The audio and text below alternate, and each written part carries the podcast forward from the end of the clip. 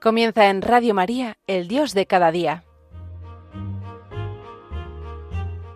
Hoy dirigido por el Padre Santiago Arellano, desde la Parroquia Sagrado Corazón de Jesús de Talavera de la Reina.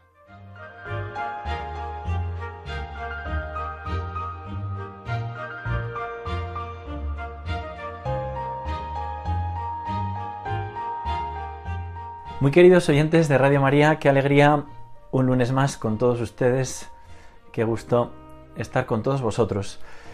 Em, estamos en pleno octavario de oración por la unidad de los cristianos y hay una canción de esto que ustedes se saben segurísimo. Dice así.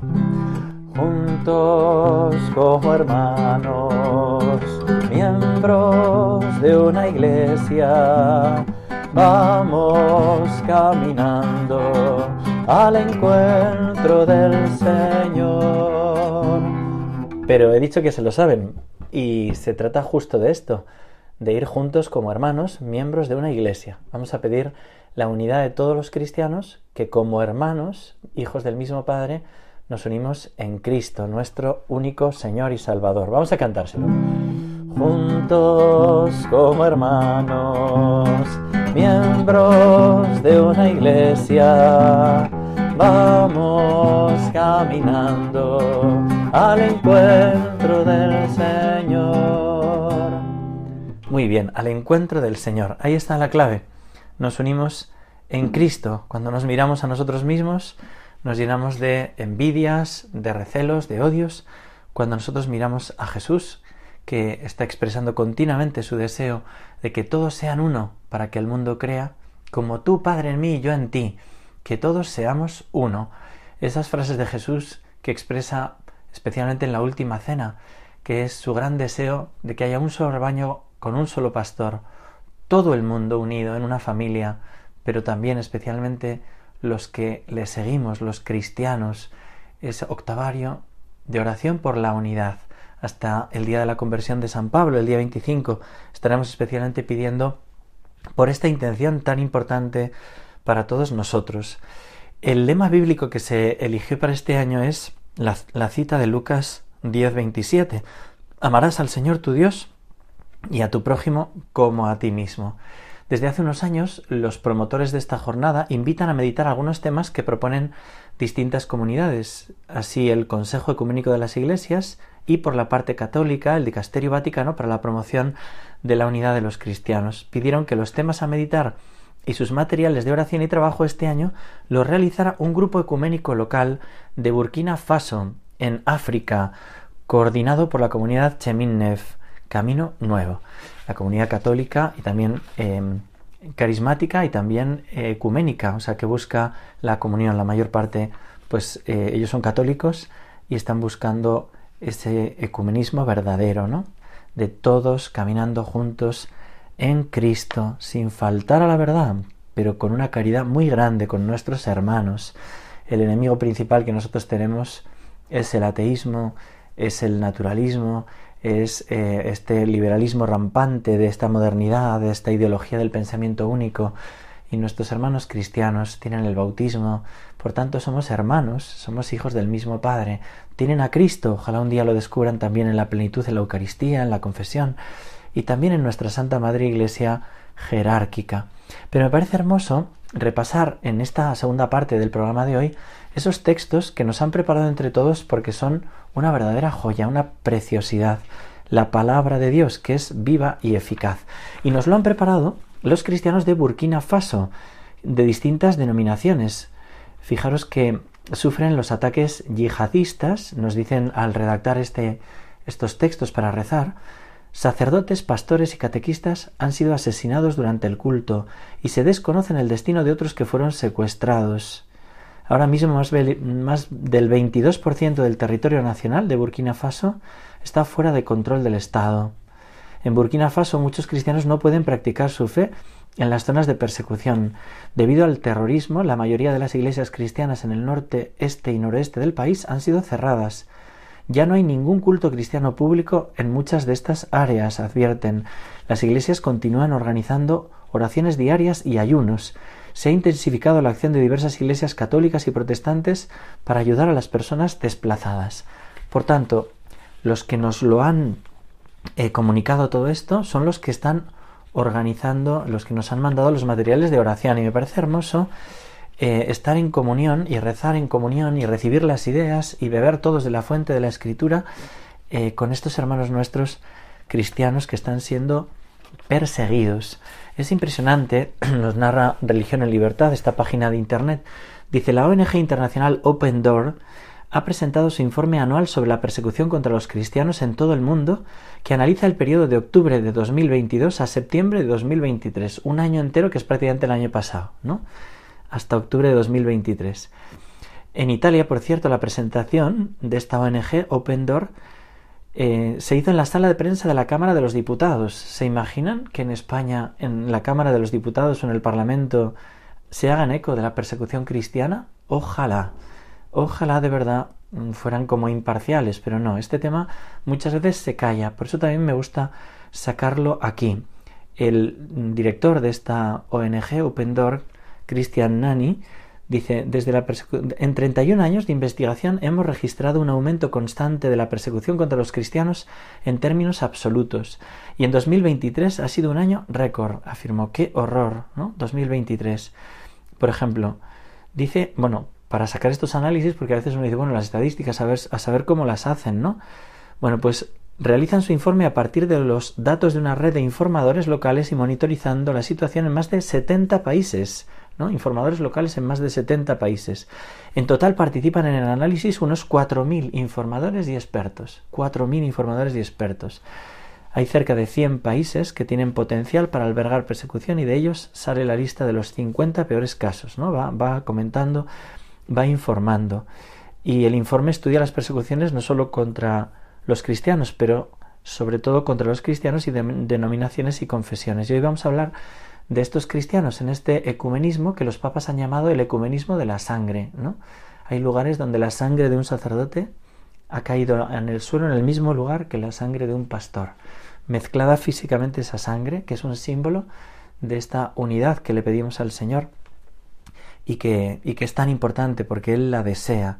Hay 365 millones de cristianos que sufren persecución y uno de cada siete son uno de cada siete de los cristianos del mundo.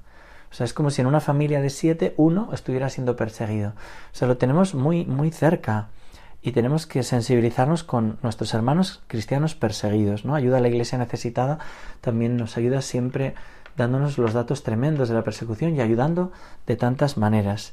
Hay 365 millones de cristianos que sufren persecución y por continentes, Asia son perseguidos gravemente, discriminados dos de cada cinco cristianos. África sufren persecución o discriminación uno de cada cinco. En América Latina sufren persecución o grave discriminación uno de cada, de cada 16 cristianos. Especialmente se menciona Cuba y Nicaragua con sus dictaduras comunistas y Colombia y México con la presión de grupos armados y criminales. Es tremendo lo que nuestros hermanos están viviendo en tantos lugares del mundo. No solo se trata de violencia física, también hay maltrato y presiones cotidianas en el lugar de trabajo. Más países con persecución extrema. Los países de nivel extremo de persecución han pasado de 11 a 13. Por tanto, aumenta la persecución. Los tres países con más persecución son la férrea dictadura comunista de Corea del Norte y los dos países musulmanes y pobres que son estados fallidos casi sin gobierno, Somalia y Libia, donde las dinastías tribales, el extremismo activo y la insensibilidad endémica obliga a los cristianos a vivir su fe en secreto, escondiendo la fe porque son perseguidos a muerte. En Asia encontramos otros países de gran persecución y peligro para los cristianos, como son Yemen, Pakistán, Irán, Afganistán, India, Siria y Arabia Saudita. Es tremendo como este año se han asesinado a 5.000 cristianos. Bueno, exactamente nos dicen 4.998, menos 2. 5.000 cristianos asesinados en este año. Y el informe intenta medir también las víctimas cristianas de abusos, violaciones y matrimonios forzados, y hablan de 3.231 personas que han recibido ese tipo de abusos, violaciones o matrimonios forzados. Eh, un aumento sin precedente también de los ataques, ¿no? pintadas tierras, destrozos contra iglesias. Hemos pasado de 2.110 a 14.766. Luego está la forma de persecución digital, especialmente también en China, las repatriaciones forzosas de prófugos norcoreanos por parte de China, también Pakistán, que se mantiene estable en los primeros puestos de la lista desde hace muchos años, y Nigeria, el segundo país del mundo donde se produce mayor violencia anticristiana. Cristianos clandestinos en Irán y Afganistán. Yo creo que nos, nos es bueno conocer estas, estos datos para unirnos a todos estos cristianos perseguidos, bautizados como nosotros y algunos de ellos católicos. En Siria los desafíos a los que se enfrentan los cristianos siguen siendo numerosos y graves. También Arabia Saudita. Pequeño número de cristianos saudíes ha ido creciendo lentamente. Esto me parece precioso, que incluso en lugares de mucha persecución hay lugares donde crece el cristianismo, a precio de los maltratos, del acoso contra los más jóvenes, porque la conversión del Islam al cristianismo se considera en algunos sitios letal y en otros absolutamente inaceptable. El informe incluye también la persecución en Nicaragua del Estado sandinista contra las distintas iglesias, aunque en comparación con la situación de Asia es una persecución más limitada. Pero, por ejemplo, nos llegaba el dato que han sido ilegalizadas otras diez ONGs católicas y evangélicas. También se persigue de esta manera, ¿no? Las ayudas que se pueden dar, como que tampoco lo, lo soportan, ¿no? 16 ONGs, de las que 10 son instituciones católicas y evangélicas, ¿no? Las otras son, son instituciones civiles. Pero dicen ellos que es por no haber dado el informe económico al Estado. Bueno, cualquier, cualquier razón que puedan poner, ¿no? Entre ellos tenemos a los misioneros monfortianos, también a los misioneros consagrados del Santísimo Salvador, la Asociación de Misioneros de la Compañía de María, junto a otras confesiones cristianas. Y nosotros ante esa persecución cruenta o incruenta en tantos lugares y en tantos países, tenemos que unirnos, unirnos en la oración, unirnos en la ofrenda por estos hermanos cristianos perseguidos, en los distintos tipos de ayuda que les podamos eh, destinar, dirigir. Pero también tenemos que cultivar ese ecumenismo interno con ellos, ¿no? Cuando nos los encontramos en las calles o cuando, cuando vemos eh, hermanos cristianos separados. Y también pienso en el ecumenismo interno, dentro de nuestras iglesias, nuestras diócesis, nuestras parroquias, los distintos movimientos, tener como ese ecumenismo, todos unidos al Papa, en la Iglesia, una santa católica y apostólica, y a la vez unidos a las distintas confesiones cristianas, todos hijos de Dios. Hay esa canción que seguro que conocen también de Hakuna, la, otra que cantaba era más antigua, ¿no? Yo es que me acuerdo de mi, mi abuelo cuando la cantaba siempre, ¿no? juntos como hermanos miembros de una iglesia, vamos caminando al encuentro del Señor. Bueno, pues esta otra, que también conocerán seguramente, que seamos todos uno como el Padre y tú sois uno. Todos forofos de todos, que nos queramos siempre que son consuelo tuyo en el dolor, besando heridas, en tu pobreza y marginación, que seamos todos uno como el Padre y tú sois uno. Todos forofos de todos, que nos queramos siempre más todos forofos de todos, que nos queramos siempre más dentro de la Iglesia y también fuera de la Iglesia católica, en la unión en Cristo de todos los cristianos, de todos los bautizados, y especialmente de aquellos que están sufriendo persecución, por los que son consuelo tuyo en el dolor, besando heridas en tu pobreza y marginación, tantos cristianos perseguidos que se encuentran en pobreza precisamente por eso, por la persecución que están sufriendo. Y por eso se me ocurría, unido a todo este subrayar la persecución de los cristianos, leer esos pasajes que me parece muy precioso que los han rezado para toda la Iglesia Universal estos cristianos que están siendo ahora mismo perseguidos en Burkina Faso, en África. Son cristianos, católicos y cristianos evangélicos, protestantes, que se han unido a rezar para regalarnos a toda la Iglesia algunos pasajes para rezar. Me parece que viniendo de estos hermanos nuestros que están siendo perseguidos, tiene una fuerza especial. Y nos dan como cinco temas fundamentales para que nosotros los meditemos. Y me gustaría como subrayarlos con todos vosotros. El primero es decirle al Señor, siempre es como una petición. Ayúdame, Señor, a orientar nuestra vida hacia ti, que mi vida esté orientada hacia ti. Y cita como texto base fundamental el de Lucas 10, 25, cuando le pregunta, Maestro, ¿qué tengo que hacer para heredar la vida eterna? Y le dirá, ¿qué? Le pregunta a él y dice, amarás al Señor tu Dios con todo tu corazón. Y luego le cuenta lo del buen samaritano, aquel herido en el camino. Pues me parece precioso, ¿no? Que nosotros también le preguntemos en este primer momento, ¿qué tengo que hacer para heredar la vida eterna? Para vivir el cielo eternamente y adelantarlo aquí por la caridad. Y nos dice como texto que acompaña este primer tema, dice, si vivimos, Romanos 14, 8, 9, si vivimos, vivimos para el Señor, si morimos, morimos para el Señor, en la vida y en la muerte somos del Señor. Para esto murió y resucitó Cristo, para ser Señor de vivos y muertos. Fijaros qué hermoso que nos lo subrayen estos cristianos perseguidos. Si vivimos, vivimos para el Señor. Si morimos, morimos para el Señor. Somos del Señor. Eh, ¿Qué tengo que hacer para dar la vida eterna? Ser del Señor, ser del Señor. Eso es lo que se me pide. Y nos dan un salmo, el Salmo 103, versículo 13. Dice, como un padre tiene ternura por sus hijos, así el Señor cuida de los que guardan su alianza. Nosotros tenemos que guardar la alianza del Señor, pero nuestro Padre está lleno de ternura y misericordia, también cuando nosotros no cumplimos los mandamientos para que volvamos a Él. Pero somos del Señor, no le podemos robar nada al Señor. Ayúdanos, Señor, a orientar nuestra vida hacia ti. Es el primer tema. El segundo tema nos hacen pedir a toda la Iglesia, ayúdame, Señor, a amarte a ti, a mi prójimo y a mí mismo con todo lo que soy. Fijaos, ¿no? A ti, Señor, al prójimo y a mí mismo. Esas tres direcciones que yo siempre aconsejo al hacer un examen de conciencia. Y entonces nos cita ahí el versículo 27 de ese Lucas 10.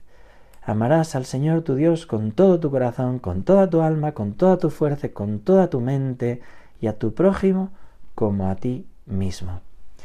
Con todo el corazón, con toda la fuerza, con toda la mente. No es un poquito, no, si yo ya le amo algo al Señor. No, no, no. Lo que Dios nos pide es amarle con todo el corazón. Primero directamente a Él, en su palabra, en, en el cielo, en la Eucaristía especialmente, ¿verdad? Pero también a su presencia en los pobres, en los necesitados, conmigo lo hiciste. Por eso, Señor, ayúdame a amarte a ti, a mi prójimo y a mí mismo con todo lo que soy, corazón, mente, con todo lo que soy, que no excluya nada a ese amor. Y nos cita también el Deuteronomio 10, 12. Ama y sirve al Señor con todo tu corazón y con toda tu alma, observando los mandatos que te mando para tu bien. Fijaros qué hermoso. Dios nos da mandamientos, pero son para nuestro bien.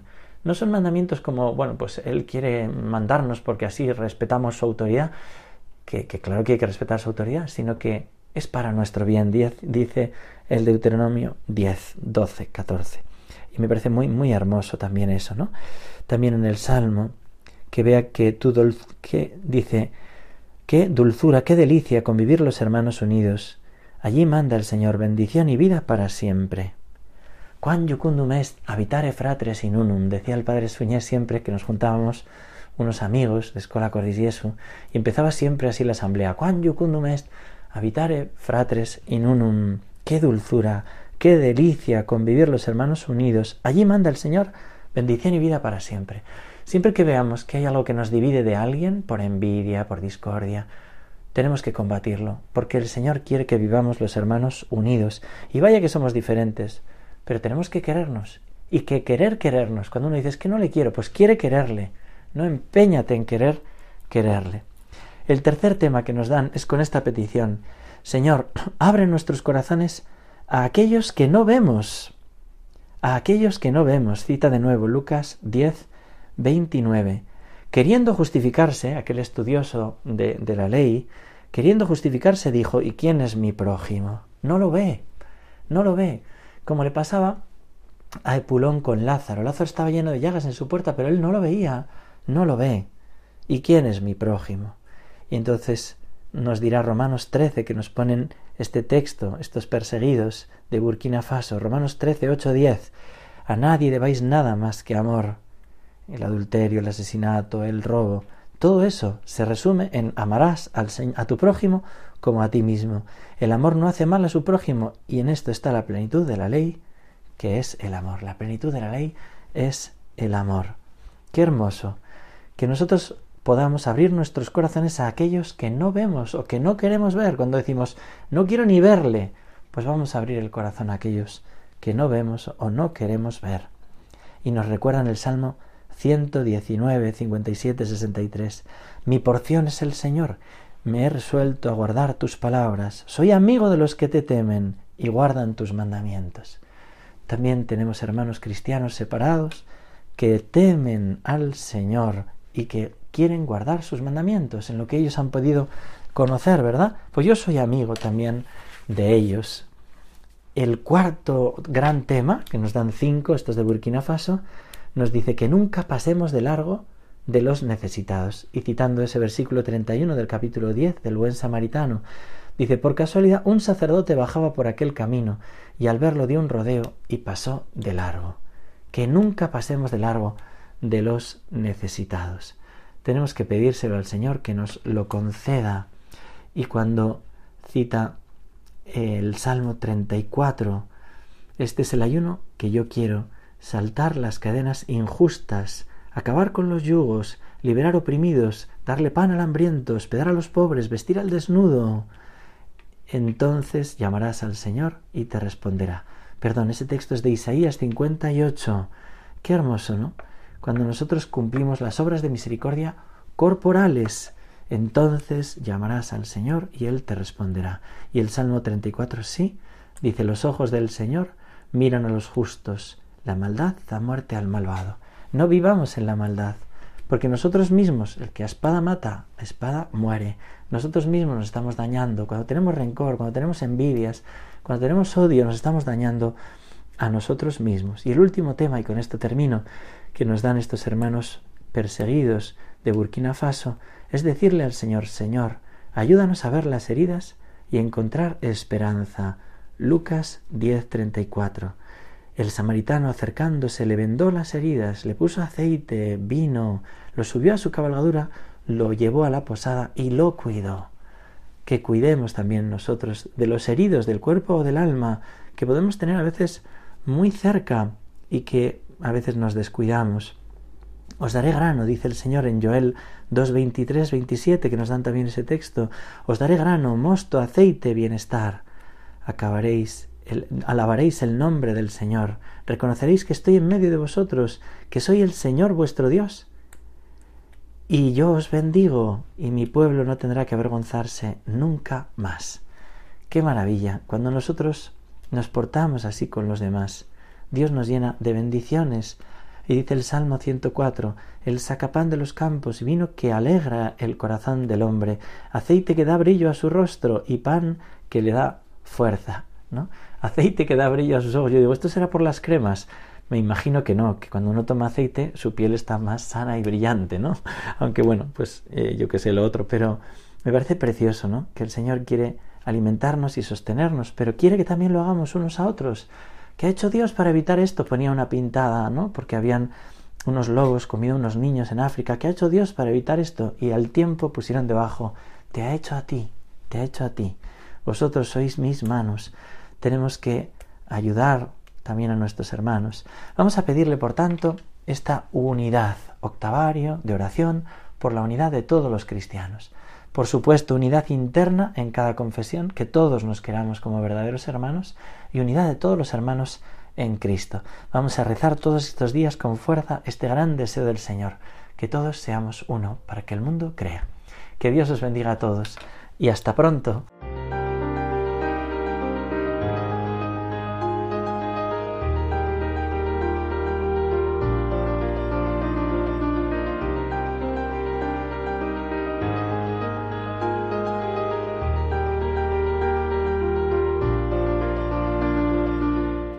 Finaliza en Radio María, El Dios de cada día. Dirigido por el Padre Santiago Arellano, desde la Parroquia Sagrado Corazón de Jesús de Talavera de la Reina.